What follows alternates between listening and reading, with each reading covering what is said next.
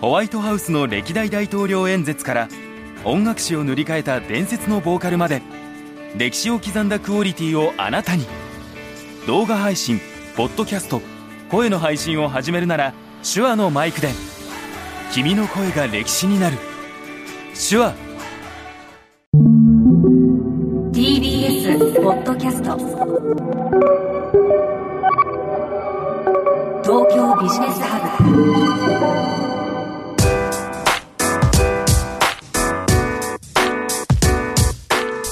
今注目するべきビジネストピックをピックアップしてビジネスリーダーに明日のヒントとしていただくプログラム東京ビジネスハブナビゲーターの野村貴文です。このプログラムは手話の MV7 ポッドキャストキットで収録しています。今回のプレゼンターはエンタメ社会学者の中山敦夫さんです。よろしくお願いします。よろしくお願いします。はい。中山さんあのーもう何度もですねご一緒させていただきまして。カメッチの部屋が最初でしたね。そうですね。はい、はい。今回あの東京ビジネスハブにもお越しいただきましてありがとうございます。こちらこそ呼んでいただいてありがとうございます。ちょっとあのリスナーさんへのご紹介も込めてですね中山さんがどんなことをされているか軽くお話しいただいてもよろしいですか？はい、あのエンタメ社会学者ってあの僕しか名乗ってないので、あの日本に一人しかいないと思うんですけど、はい。エンタメの専門家というのはですね、もともとは普通に企業人で、えっと DNA とかそうですね、あのバンダイナムコとかですね、ブシロードでえっとゲームとかですね、アニメとかの新日本プロレスとのか考え海外カットのやってました。で今はあのあれですね、リエンターテイメントという自分の会社を使って、えっと、割と日本の企業さんが海外展開していくところの、もうあの本当にコンサルサポート、エンタメ専門コンサルですかね、をしながら慶応で教えていたりとか、先生やって、まあ、早稲田で学生やったりとか、あと経産省も入って、あのコンテンツの海外展開の、まあ、調査をしてったりとかですね、結構いろいろ4足わらじ、5足わらじぐらいやってるんですけど、まあ、基本はエンタメを海外にどうやってもっと持っていけるかというところの、あのちょっと粉骨最新やっております。ありがとうございます。あのでもそうですよね中山さんってもともとはあの実務家でいらっしゃったんですけど、はいで今も実務家としてのお仕事をされているんですけど、この学術活動っていうんですか、はいその社会学者として論文なんかも書かれていたりされますよねあ。そうですね本がやっぱりよくねあの取り上げていただくのでオタク経済圏創世記教えエコノミーとか最近はあのエンタメビジネス全史というので割とあの好評いただいていて、まあ、本で気がついてちょっとうちの会社入ってよみたいなのはよくお声掛けいただくこと多いですね。うんそういうことですね。そんな中山さんにですね今日はあのビジネストピックを持ってきていただきましたのでご紹介したいと思います。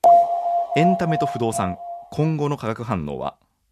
ということで中山さんといえば先ほどもありました通りエンタメなんですけどそれと今回は不動産を掛け合わせてお伺いしていきたいと思います、はい。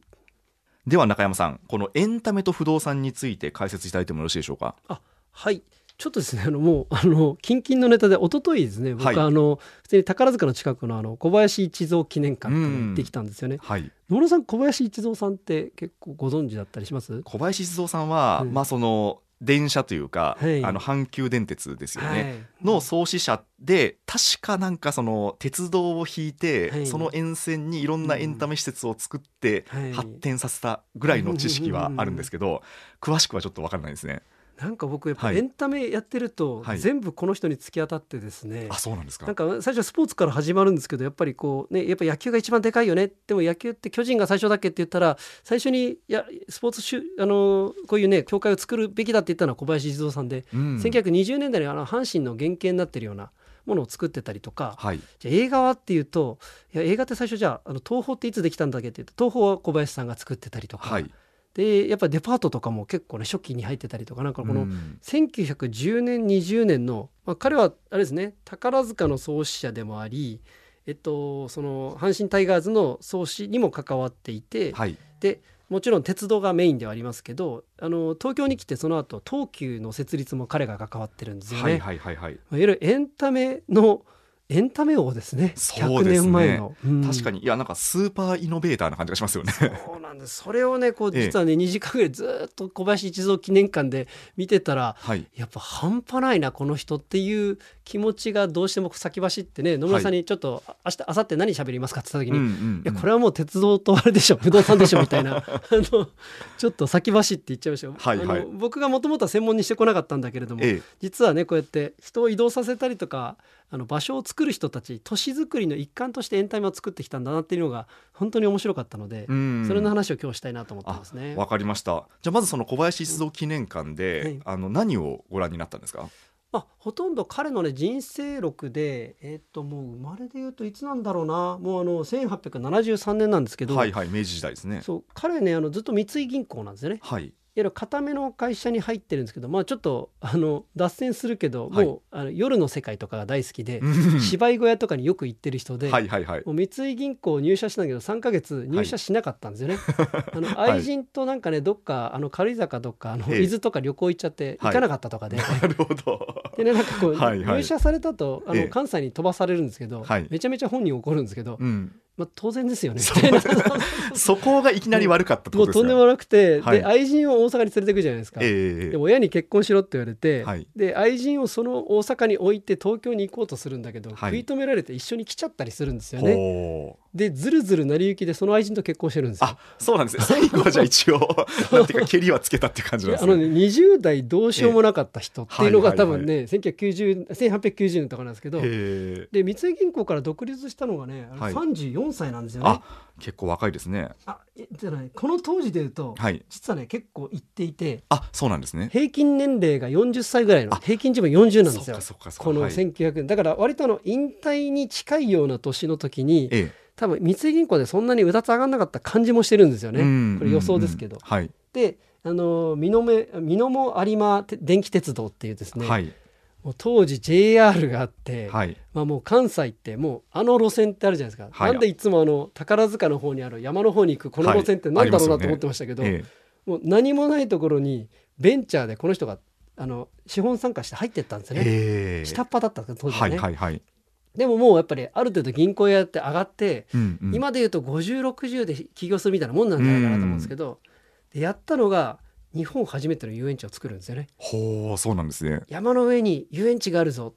像があってラクダがあって、うんうん。この世の楽園かみたいなポスターを本人書いてるんですよ。こうやって。はいやっぱ脚本とかやってたからやっぱ自分が楽しくてやるんですよね。うんうんうん。でその動物園やんだけど流行んなくて、はい。あの2年で潰すんですよ、なるほど。あ結構あれですね。あのベンチャー企業っぽいですねそれは。ベンチャー企業っぽい。で、え。えやっぱその後いやこれはもう東京で見たことあるなみたいなんでやっぱりその宝塚っぽいというか演劇みたいのを作っていく、はいはいはい。で少女で作るんだっつって宝塚歌劇団ってのを、うん。その前にはですねすみません1個飛ばしましたけど、はい。プールを作るんですよね。プールはい。動物園失敗して、えでかあのプールを引くんですけどなんかね山の上にあったかなんかでプールの水が冷たすぎて 凍るから誰も入らなかったんですね。凍えるみたいな感じで。え それはなんかあのテストをしなかったんだろうかって思っちゃいますけどね。でプールどうするようになるんですよね、ええ。この、はいはいはい。もう広大な土地があった中で。広大な土地があって、ええ。でプールを一旦ちょっと板を置いてこれ演劇だろってなって、はいはいはい。で俺演劇見たことあるよ。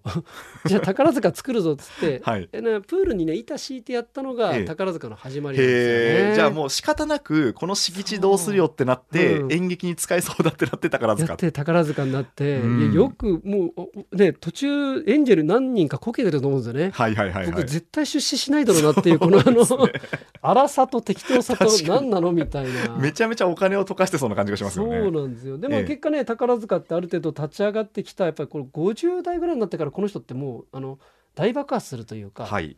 じゃあその次はなんかこう東京も来てくれって言われてはいはいはい。なんかこの水面鉄道うまくやってるからっていうんで、うんうんうん。あのデパートちょうどねあの梅田あの梅田にある阪急デパートってはい。彼が作るんですけど、あのうんうんうん。それまで普通はですね呉服店とかがデパートというかねあのそのままデパあの百貨店作っていくんですけど、なんか三井とかそういうやつですよね。はい。であの時にちょうどねあの三越が1日5万人来てるとでもうちらの鉄道ってどんどん人気が出てきて100万人ぐらい送ってんだから、うん。これこのまま鉄道の上に建てちゃえって言ってターミナルデパートっての初めて作ったのははあ小橋一蔵なんですよね。今はもう当たり前ですけど。そう。でそれが阪急梅田に作ってなそういうやっぱりこの宝塚とかそういうのとかのスポーツとかの実績壊れてじゃあ東急来てくれって言われて全部無給でやってるんですよね。あすえすごいですねそうなんですか？ごいもうボランティアですよね。で、うん五島慶太さんっていうもう東急の創始者って言われる人は小僧だった時代にええ一蔵さんが連れてきたんですよ。こいつにやらしてみたらどうだ？みたいな。なんか今もう東急って言ったら五島慶太さんってイメージ強いですよね。すごいですね。やっぱりはい。ちょっと遅れて、阪急に遅れてそういうのをやっぱり東京でも持ってきて、はい。で田園都市構想だっていうのを作ってったのが関西にいた人が無給でこっちに月1回だけ聞きながら指導して作ってはいはいはい。やったんだで東京とのつながりができるじゃないですか。うん。でこれからは映画だって言い始めるんですよ小林一三がね。はいはい。で東宝を34年とかにあのあれですね。あの東宝ってあの東京宝塚の略なんではいはい。宝塚の東京版だっつって劇場を建てて映画館にしていく。はい。で今のね松岡家あの今の東宝のあの総しあの社長さんってちょうどあのひ孫さんに当たるんですね。小林一三さんの。うんでそのひ孫の長男の次男があの、はい。松岡修造さんですよね。なんとそんなところが縁石関係でつながっていたわけですかでこの出世街道ですねこうやってやっぱ東京にもね根を生やしてってやってった上で1940年にあの大臣になるんですよね。ええ。あの当時の経産省の,、あの大臣になって、うん。あの1年でクビになったんですよね。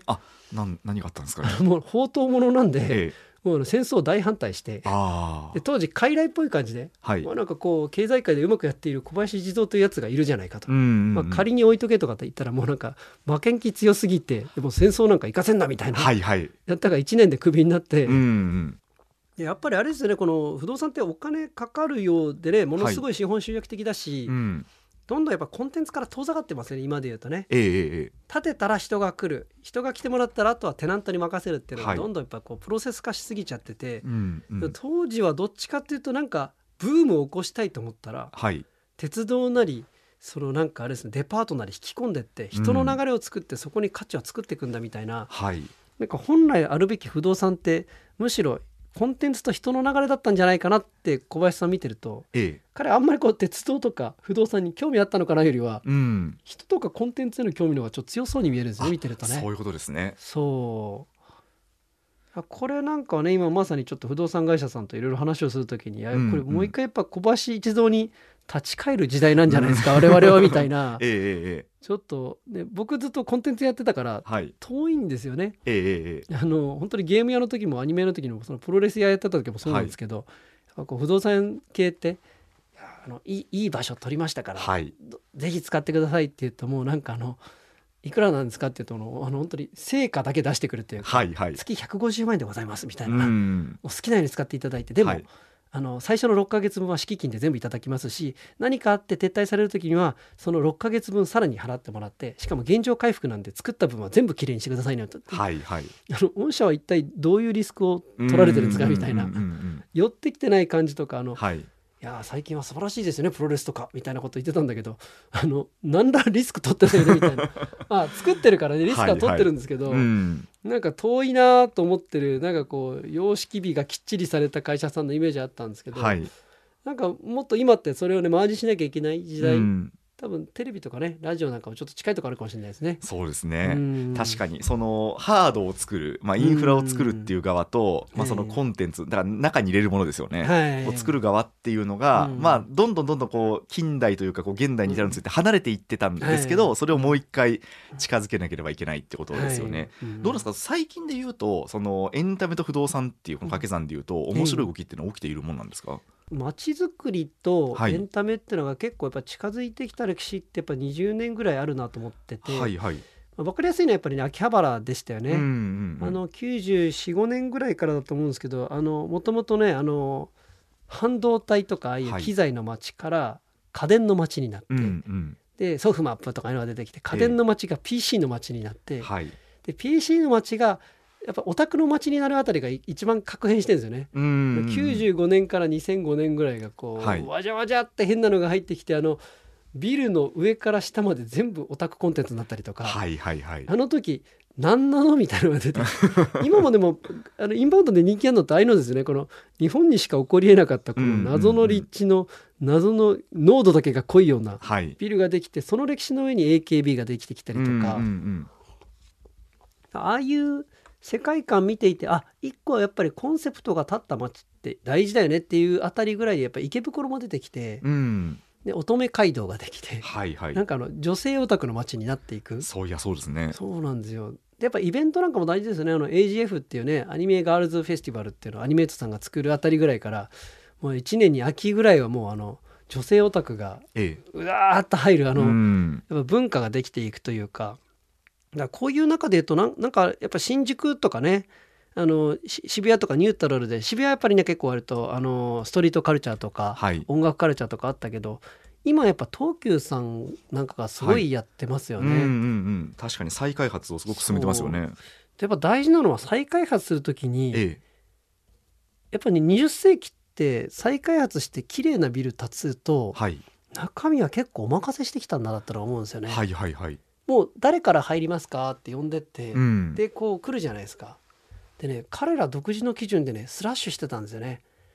いやそんなオタクカフェなんかとかええええ流行ってる流行ってないっていうよりはなんかこう格みたいなのがあってまあ、うん。うん。ね今もありますよね。消費者金融入っちゃダメとか。そうですね。はい。なんかそういう謎の編集枠みたいなのがこれテレビもあるしラジオとかもあると思うんですうけど、んうん。で選んでたのでなんとなくコンセプトがなくてふわっと綺麗1階には綺麗なブランドが入り3階ぐらいに書店があって、うん上には食堂があるよねとか、はい。なんかこうフォーマット化していくと、うんやっぱり差別化がどんどん難しくなるというかおっしゃる通りですね。はい。あの僕結構やっぱ途上国行くとみんなえなんかデパートみんな同じなんですよね。え。うん。あの3箇所行くと全部同じやつが入れ替わって入ってるみたいな。はい。に比べるとやっぱりちょうどねこのやっぱり秋葉ビルだったりとか池袋とか出てきて東急さんとかがあなんかこう編集の意図を感じるというか、うんうんうあん。これやっぱ若者カルチャーに寄せてるなとか、ええデジタル系で揃えてるなとか、はいはい。なんかねあのやっぱ箱の中身をきちんとコンセプトやってた時に街の文化ができてきて、うんうん変わっていくよねみたいなのを、まあ、東急なんかね阪急からの流れもあって一番近かったんでしょうけど、えっと、今ね三菱商事ああの三菱書さんとかっはいて割とあの東京駅の西側で丸の内再開発で、あのニュースピックスをはい。結構フィーチャーして入れたりするじゃなそいうですか。ですね。はい。私まだ在籍していた頃にそういう話が。そうそうですよね、はい、ありましたね。はい。あれも一個の編集作業でやっぱメディアを寄せてってやっぱコンテンツを作っていくんだっていうので、んんんで同じ流れで今度は東側の日本橋をね、はいあの三井不動産さんがやってたりしますけど、やっぱりそのうんうんうん場所ごとにきちんとコンテンツ編集をしていくよねっていう流れは今本当に実は最近になってきてるようなそういうことですね。感じを僕は、うんあの感じてますね。中山さんからご覧になって、うんやっぱりこう面白いのは東京駅付近とかうん渋谷とか、ええそのあたりですか、今見ると。そう渋谷がものすごい勢いだながあって、ええ。っとそうですね。秋葉がちょっと逆に衰えてますね今ね。んなんかあの時のイメージを引きずってて、はい。でやっぱり逆にねあの UDX ができたあたりぐらいからすごい綺麗にはなってるし、ええ。インバウンドの街だし外国人もすごい多いんだけど、うんうん。若干そのなんかこの新興の日本の最初のカルチャーを持っていけてるかっていうともうなんか割とそれ自体がフォーマット化してきてるような、うんうんあのオタクカルチャーっていうのがね。そうですね。なんか、うん。00年代のオタクのままあんまりこうイメージがそうそうそう更新されてない感じがしますよね。あなんかこれねジャンプみたいなもんだなと思ってやっぱりこう「ドラゴンボール」と「スラムダンクが終わった後って、うんうんうんワンピース作れなかったら廃れるんだと思うんですよね。ああ確かに確かに。でメインと基軸があった時その周りになんかこう近いやつを寄せてって、やっはい。ぱ10年単位ぐらいで編集者が変わって、うん。その色に揃えていかないとやっぱりやっぱコンテンツは死ぬというか、はいあの雰囲気は死んでいくような感じがするんですよね。うんうんうん。まあ、まだあるやつは幸いですけど僕ちょっとねあの言っちゃっていいか分かんないけど僕田畑とかはいはい。大崎とかの課題を感じるんですよ。何ですかそれは？なんか田畑って僕、ええいつも一番ね山手の中で遠いんですよ気持ち的に。はいはいはいはい。あの1回しか降りたことないかもしれないでうんすね。うんうんでやっぱ巣鴨とかってあるじゃないですか、色が。そうですね。まあおおばあちゃんの原宿の色ありますよね。あれだってやっぱ一個文化だし、ええはい大塚もまだあるんですけどやっぱ田畑ってそういえば何があったっけな、うん。なんかあれですよね。あれ君の名はじゃない。あれえっと天気の子かああれのとかあロケ地るんでしたっけ？に一回ありロケ地とかモデルになりましたね一あ回ー。確かにね、ええそうそういう時に、あはい。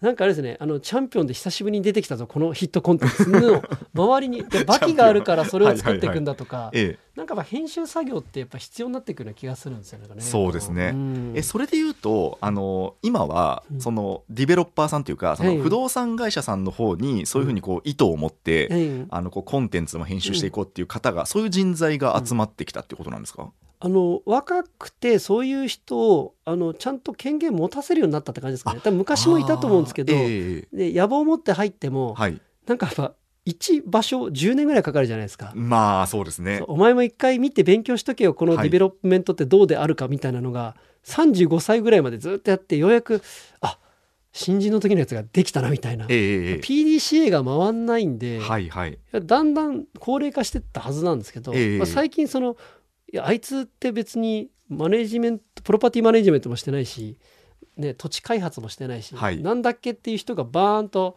このなんかこう競争部みたいなのを作ってはい。当てられて、そこで新しくやったりとかっていうのが任されるようになってきてて、うんうんで僕みたいな人間雇うようになったんですよね、うん。だからすごい違和感ですよね。あの僕ゲーム屋なんですけどってはいはい。いうエンタメ社会学者を入れてえやっぱこん何を寄せていくか5年10年先に何を作るかをえはい一緒にディスカッションしましょうみたいな、うん。これ多分ね僕20世紀だったらエンタメ社会学者としては食えないはずなんですよ、ね、そそんなものは多分存在しなかったと思うんですよね。はいでも今はそのエンタメっていう軸があると、ええまあ、そういうふうにもともとエンタメと縁遠かった企業さんからもお声がかかるってことですよね。あそうですね、うん。僕やっぱねブシロード辞めてこの2年ぐらいははい、想像しなかった会社さんからうん声がかかることが多いですね。